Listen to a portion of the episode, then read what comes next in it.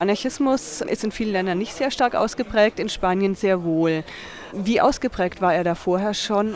Also äh, der Anarchismus in Spanien äh, war wahrscheinlich die mächtigste Sozialbewegung äh, des Landes äh, äh, im ausgehenden 19. Jahrhundert. Der Sozialismus, die sozialistische Bewegung ist äh, um einige Zeit später als der Anarchismus erst entstanden, als dieser sich bereits in der Landarbeiterschaft voll etabliert hatte. deswegen konnte sich der Sozialismus auch lange Zeit gar nicht gegenüber dem Anarchismus durchsetzen. Ähm, das hängt sicherlich damit zusammen, äh, dass das anarchistische Gedankengut zu einem Zeitpunkt nach Spanien kam, zu dem dort die liberalen Reformen zu einer Zentralisierung führten, äh, wo gewisse Reformen im Landwirtschaftssektor wieder abgeschafft wurden, wo Gemeinschaftsbewirtschaftung abgeschafft wurde. Und gerade das propagiert ja der Anarchismus, sodass also hier auf ältere Traditionen zurückgegriffen werden konnte, äh, die dann zugleich mit dem neuen Gedankengut des Anarchismus äh, der von der ersten Internationale kam, äh, verbinden, äh, verbunden werden konnte. Welche verschiedenen Strömungen gab es dann in Spanien? Also es gab ja auch verschiedene Organisationen, eine große Gewerkschaft, die CNT, dann auch die Organisation, die FAI. Welche Strömungen gab es? Also diese erste äh, Bewegung, von der ich eben sprach, war eine reine Agrarbewegung und es waren dann noch autonome Zellen, könnte man sagen. Äh, sie wurden zwar bereits zu einer Massenbewegung, waren aber relativ unkoordiniert. So richtig koordiniert worden ist die Bewegung erst in Verbindung mit der Gewerkschaftsbewegung und das begann äh, zu Beginn des 20. Jahrhunderts. Die anarchosyndikalistische Gewerkschaft CNT wurde erst 1910 gegründet, entwickelte sich dann aber sehr, sehr dynamisch und wurde eine der bedeutendsten Gewerkschaften des Landes neben der sozialistischen. Wie immer bei einer Gewerkschaftsbewegung äh, war es auch in diesem Falle so, dass über kurz oder lang hier auch reformistische Zielsetzungen sich begannen durchzusetzen. Und um zu verhindern, dass das anarchistische Gedankengut verloren geht, wurden dann wiederum genuin anarchistische Gruppen gegründet. Also haben wir eine Tendenz der Anarchosyndikalisten, die stärker in der Gewerkschaft organisiert waren und die eine Massenbewegung darstellten, und dann eine eher anarchistische anarchistische Bewegung, die sehr viel kleiner war, die sogenannte FAI, die Federación Anarquista Ibérica, die mehr oder minder entstand, um darüber zu wachen, dass eben auch in der Gewerkschaftsbewegung das anarchistische Ideal und die anarchistischen Zielsetzungen nicht ganz verloren gingen. Zwischen CNT, der Gewerkschaftsbewegung, und der FAI gab es ein gewisses Spannungsverhältnis. Äh, die Beziehungen waren nicht immer spannungsfrei, äh, auch nicht während der Zweiten Republik. Die Anarchisten sind ja dann auch in die Regierung eingetreten, in die Volksfrontregierung 1936, haben sogar eine Ministerin gestellt, äh, die Federica Monzeni. Sie war Ministerin für Gesundheit und Soziales. Das war sicher auch eine ziemliche Auseinandersetzung. Will man in die Regierung eintreten oder nicht? Äh, die Frage Regierungseintritt oder nicht äh, war eine Frage, die letzten Endes die Gewerkschaftsbewegung oder die anarchistische Bewegung nahezu gespalten hat. Die, die äh, Diskussionen waren außerordentlich leidenschaftlich und selbstverständlich hat sich ein größerer Teil der Basis eher dagegen ausgesprochen. Aber die Situation im Bürgerkrieg war so, dass äh, ein großer Teil der Gewerkschaftsbewegungsführung äh, der Meinung war, wenn äh, die CNT nicht in die Regierung eintritt, dann sind die revolutionären Errungenschaften, die von Juli 36 bis November 36 durchgeführt oder erreicht worden sind, auf der Kippe. Dann waren die in Gefahr, nachdem die Volksfrontregierung, vor allem die Kommunisten, heftig die Korrektivierung im Landwirtschaftssektor oder in der in Industrie bekämpften. Und viele waren eben der Meinung, wenn die CNT, wenn die FAI äh, Minister in der Regierung hat, kann man diese Errungenschaften besser verteidigen, besser schützen. Und das war letzten Endes wohl der Grund, weshalb sie tatsächlich eingetreten sind.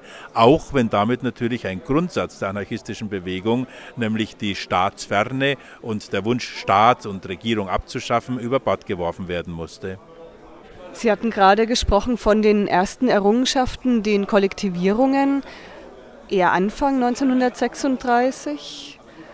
Wodurch kam das zustande? Weshalb äh, gab es plötzlich dann tatsächlich ähm, eine soziale Revolution in Spanien?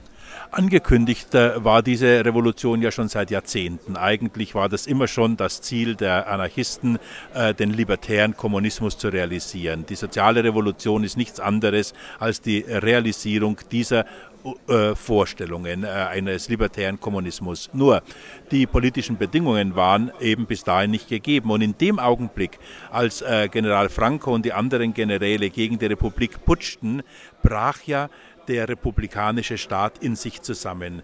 Wir haben also eine Situation, in der der Staat fast inexistent ist, äh, die Regierungsgewalt fast nicht über die Stadtgrenzen von Madrid hinausreicht und jetzt also die Gesellschaft als solche aufgerufen ist, sich selbst zu organisieren.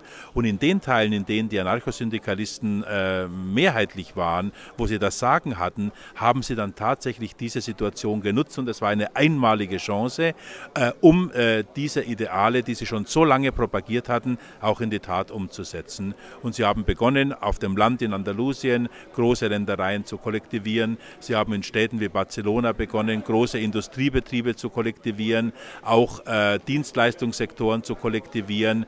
Äh, sie haben begonnen, in den Dörfern äh, Kollektivkomitees äh, zu gründen, die auch die politische Verantwortung in den Dörfern übernommen haben, sodass wir jetzt so etwas Ähnliches wie ein Rätesystem sowohl im ökonomischen als auch im politischen Bereich haben. Und das ist ganz, ganz wesentlich von den Anarchisten vorangetrieben worden. In dieser äh, einmaligen Situation des Sommers 1936, in der der republikanische Staat keine Möglichkeit hatte, das zu verhindern.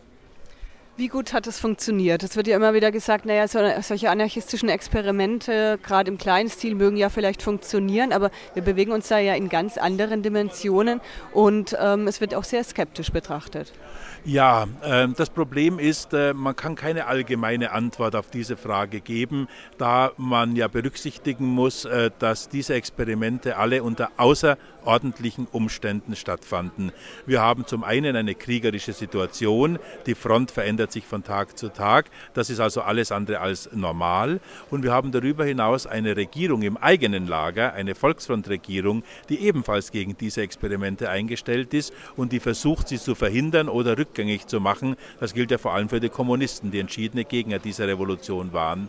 Das muss berücksichtigt werden, wenn man die Frage beantworten will, ob diese Experimente erfolgreich waren oder nicht. Äh, eines kann man sicherlich sagen, auf lokaler Ebene gibt es sehr viele Beispiele, dass sie außerordentlich erfolgreich waren. Sie waren äh, ökonomisch erfolgreich. Man kann aber auch sagen, dass sie darüber hinaus im sozialen, im gesellschaftlichen und ich würde sagen im sozial-ethischen Sinne erfolgreich waren, als gewisse Werte propagiert wurden. Werte wie Solidarität, äh, Zusammengehörigkeit, äh, Gleichheit, ähm, wo man äh, versuchte, dass eben die kapitalistische Akkumulation keine Rolle mehr spielt, wo die Rolle des Geldes entweder ganz abgeschafft wurde oder stark relativiert wurde. In äh, all diesen Bereichen äh, ist sehr viel gemacht worden.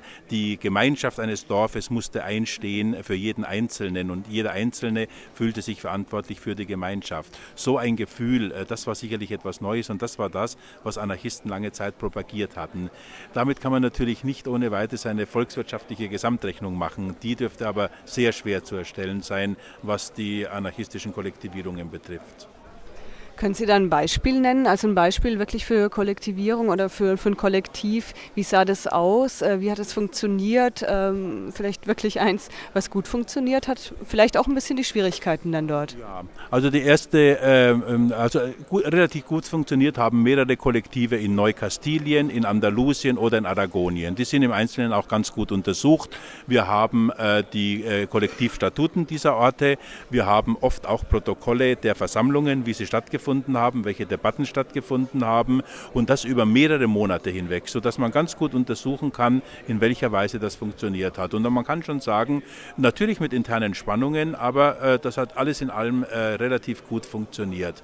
Probleme, die auftauchten, waren, äh, in aller Regel gab es an den Orten nicht nur Anarchisten, sondern es gab immer auch Vertreter anderer Richtungen. Und das bedeutet, nicht alle waren von der Kollektivierung begeistert. Äh, von Anfang an haben sich einige dagegen ausgesprochen, einige Einige haben sich sogar massiv dagegen ausgesprochen. Und hier ist es zum Teil auch zu Zwangsmaßnahmen gekommen. Das war sicherlich eines der Probleme. Nicht verallgemeinern kann man das, aber gegeben hat es das äh, durchaus. Es hat natürlich auch Mehrheitsentscheidungen gegeben und die Minderheit musste sich dann dem äh, beugen. Dann hat es sicherlich auch Situationen gegeben, in denen äh, die Solidarität äh, des, der Gemeinschaft ausgenutzt wurde. Dann hat es so etwas wie ja, Gerichte oder Volksgerichte oder sowas ähnliches gegeben, wo über solche Fälle diskutiert wurde und wie geht man mit diesen Personen um. Ähm, man hatte wenig Erfahrung mit all dem, all das war so nicht äh, theoretisch konzipiert und äh, das war sicherlich auch ein Problem. Äh, kann man diese Leute in dieser neuen Gesellschaft bestrafen? Muss man sie bestrafen oder muss man sie erziehen? Äh, über solche Fragen wurde dann ganz intensiv äh, diskutiert. Ähm, und äh, die weitere Frage war natürlich im Verlauf der Kollektivierungen, wenn hier Gegner, sei es aus der äh, Ortschaft selber oder von auswärts, gegen dieses Kollektiv agitiert, wenn es sozusagen so etwas wie Sabotage betreibt, wie geht man damit um? Und so etwas hat es auch gegeben. Also an Problemen hat es äh, keineswegs gefehlt äh, im Laufe dieser Zeit. Und eines, ein anderes darf man nicht vergessen, wir sprechen eigentlich über einen relativ kurzen Zeitraum, nämlich von Sommer 6 36, in den allermeisten Fällen bis ungefähr Sommer 37. Äh, ab und zu auch etwas länger, das hing vom Verlauf der Front ab, manchmal aber auch etwas kürzer. Ähm, deswegen auch der berühmte Titel des Enzensberger Buches, Der kurze Sommer der Anarchie, als ob es nur ein Sommer gewesen wäre. Es war schon mehr. Man kann ungefähr von einem Jahr ausgehen, aber nicht sehr viel mehr. Und das unter derart schwierigen Bedingungen, dass es halt schwerfällt, eine, eine, ein allgemeines Fazit äh, zu ziehen, das für alle diese äh, Kollektivwirtschaften gilt. Weshalb war dieser Zeitraum zu kurz? War es ähm, der Krieg, die erschwerten Bedingungen durch den Bürgerkrieg? War es, wie viele ja auch sagen, der Einfluss der Sowjetunion, ähm, die ganz klar gegen den Anarchismus gekämpft haben, aber immer mehr Einfluss bekamen, natürlich auch durch Waffenlieferungen und durch Unterstützung auf militärischer Ebene? Waren es eigen hausgemachte Probleme? Wodurch? Das wesentliche Argument ist sicherlich der Frontverlauf. Äh, der Frontverlauf, der sich natürlich ständig verändert hat, so wie die frankistischen Truppen vorgerückt sind, haben sie ja alles äh, niedergemacht, äh, was vorher im republikanischen Lager an Experimenten dieser Art bestanden hatte. Das ist das erste Argument. Das heißt also, je länger ein Abschnitt von der Front entfernt war, desto länger konnte man auch davon ausgehen, dass solche Experimente durchgeführt werden können. Neben diesem Hauptargument äh, des Frontverlaufes gab es aber auch so ein intern republikanisches Argument, nämlich wo Kommunisten konnten, haben sie vorher schon versucht, diese Kollektivwirtschaften rückgängig zu machen oder zu zerstören. Das gilt zum Beispiel für Aragonien. In Aragonien wurden sie zum Teil rückgängig gemacht, bevor äh, die Front überhaupt dorthin kam, also bevor die frankistischen Truppen kamen, einfach äh, weil diese Kollektivwirtschaften von Aragonien, der berühmte Verteidigungsrat von Aragonien, Mazedonien äh, ist dann von den Kommunisten, von den Kommunisten unter Lister vor allem äh, mit Waffengewalt äh, zerstört worden. Die Sowjetunion wollte unbedingt eine soziale Revolution in Spanien verhindern und die Kommunistische Partei Spaniens hatte klare Anweisungen, eine sogenannte demokratische Revolution, eine bürgerlich-demokratische Revolution, wie das genannt wurde, durchzuführen, aber eben keine soziale Revolution. Insofern hatten die Anarchisten Gegner auch im eigenen republikanischen Lager. Sitzen. Äh, und beides zusammengenommen äh, hat dazu geführt, dass an vielen Teilen, äh, in vielen Teilen Spaniens eben der, ähm, der Ort, an dem die Revolutionen durchgeführt werden konnten, sich immer mehr einengte und damit auch der Zeitraum immer geringer wurde, wo diese Experimente durchgeführt werden konnten. Wie sah es nach der Niederlage aus? Nach der Niederlage und dem Sieg Frankos, äh, was haben die anarchistischen Organisationen gemacht? Äh, manche haben ja auch weiter gekämpft, viele sind ins Exil gegangen. Was ist aus ihnen geworden? Ähm, die äh, meisten sind natürlich ins Exil gegangen, ähm, äh, aber einige äh, Führungsgremien sind in den ersten Jahren noch in Spanien geblieben, haben äh, versucht, einen Guerillakrieg äh, durchzuführen, der gescheitert ist. Äh, auch die Kommunisten haben das übrigens versucht, einen Guerillakrieg durchzuführen. spätestens ab Mitte der 40er Jahre aber merkte man, dass dieser Guerillakrieg zum Scheitern verurteilt war, dass er keinen Erfolg haben würde. Die spanische Bevölkerung Regierung war nicht bereit, äh, nach diesem mörderischen Bürgerkrieg einen neuen Krieg, einen Guerillakrieg zu beginnen. Äh, der ist auch so lange geführt worden, wie äh, die anarchistischen und auch die kommunistischen ähm, Organisationen der Meinung waren, dass möglicherweise nach Ende des Zweiten Weltkrieges die Westalliierten gegen Franco vorgehen würden und ihn entheben würden. Aber das ist ja nicht geschehen. Die Westalliierten waren eher daran interessiert, dass ein stabiler, konservativ, autoritärer Staat im Südwesten Europas besteht, anstelle einer völlig ungewissen und instabilen äh, Republik, die dann wiedergekommen wäre. Und spätestens seit Beginn des Kalten Krieges äh, war äh, Franco sowieso einigermaßen sicher äh, im Sattel. Ähm, Diejenigen Anarchisten und Kommunisten, die im Lande geblieben sind, äh, wurden häufig äh, von der Polizei nicht nur verfolgt, sondern auch tatsächlich ausfindig gemacht und äh, umgebracht. Die, das, die menschlichen Opfer waren außerordentlich hoch. Das gilt jetzt für die erste Hälfte der 40er Jahre vor allem. Danach hat man diese äh, Guerillataktik und den direkten Kampf äh, aufgegeben, weitgehend aufgegeben, äh, hat äh, vom Ausland aus, das heißt vor allem von Südfrankreich aus, weiterhin Propaganda gegen Franco gemacht. Äh, aber wie wir wissen, war das letzten Endes unter dem Strich nicht erfolgreich, weil der Diktator zu fest im Sattel saß. Hinzu kam, dass die äh, linken Gruppierungen ihre Feindschaften, die sie während des Bürgerkrieges schon hatten, auch im Exil fort fortgesetzt haben. Anarchisten und Kommunisten haben nicht zusammengearbeitet, sondern sie haben sich gegenseitig boykottiert. Das ging also während des gesamten Exils so und eigentlich bis über den Tod Francos äh, hinaus äh, waren die äh, verschiedenen Gruppierungen höchst äh, verfeindet miteinander, was auch zusammenhing damit, dass eben die Republik verloren hat und sich diese Gruppierungen gegenseitig die Schuld zugeschoben haben, an der Niederlage der Republik äh, schuld zu sein.